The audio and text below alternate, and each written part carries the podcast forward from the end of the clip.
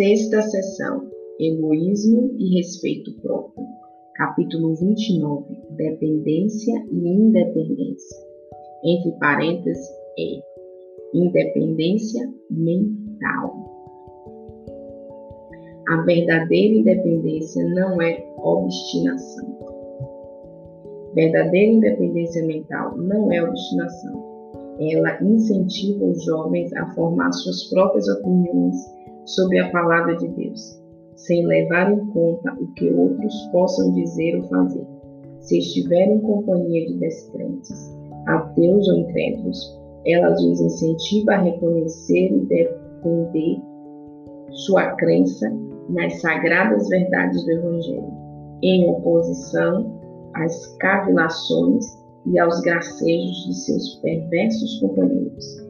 Se estiverem em presença dos que pensam ser virtude, alardear as faltas de professos cristãos e zombar então da religião, moralidade e virtude. A verdadeira independência mental os incentivará a mostrar de maneira cortês, mas audaz, que o ridículo é um péssimo substituto para o sólido argumento. Ela os habilitará a olhar além do cavilador para aquele que o influencia, o adversário de Deus e do homem, e a resistir-lhe na pessoa de seu agente. Revisão em Arauto, escrito 26 de 8 de 1884.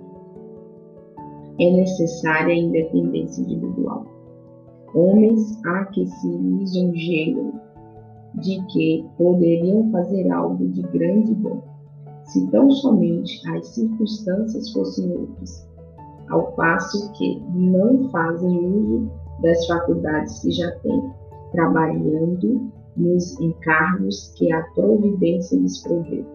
O homem pode criar suas circunstâncias, mas as circunstâncias nunca devem criar o homem. O homem deve aproveitar as circunstâncias como instrumento para, para seu trabalho. Deve ele dominar as circunstâncias, mas jamais permitir que as circunstâncias dominem. A independência individual e o poder individual são as qualidades agora necessárias.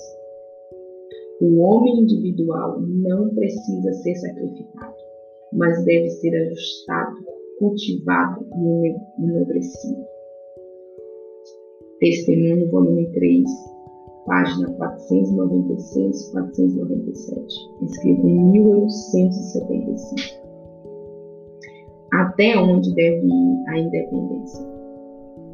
Deus deseja que seu povo seja disciplinado e posto em harmonia de ação, para que se possam ter o mesmo ponto de vista e os mesmos sentimentos e o mesmo critério. Para conseguir este estado de coisas, muito há que ser feito. O Senhor não deseja que renunciemos à nossa individualidade, mas que homem é juiz competente do limite até onde deva ser levada essa independência individual. Pedro exorta seus irmãos: rogo igualmente aos jovens sede submissos aos que são mais velhos. Outros sim, no trato de uns com os outros, cingidos todos de humildade, porque Deus resiste aos soberbos, contudo aos humildes concede sua graça. 1 São Pedro 5,5 O apóstolo Paulo também exorta seus irmãos filipenses a que sejam unidos e humildes. Se há, pois, alguma exortação em Cristo, alguma consolação de amor, alguma comunhão do Espírito, se há entranhados efeitos e misericórdias, completai a minha alegria de modo que penseis a mesma coisa, tenhais o mesmo amor, sejais unidos de alma, tendo o mesmo sentimento, nada façais por partidarismo ou vanglória, mas por humildade considerando cada um os outros superiores a si mesmos. Filipenses 2, de 1 a 3. Testemunho, volume 3, página 360, escrito em 1875. Poder de Deus, nossa confiança. Irmãos, rogo-vos que procedais tendo em vista unicamente a glória de Deus. Seja seu poder vossa confiança, sua graça vossa força. Pelo estudo das Escrituras e fervorosa oração, buscai obter clara compreensão de vosso dever, e então cumpre-o fielmente.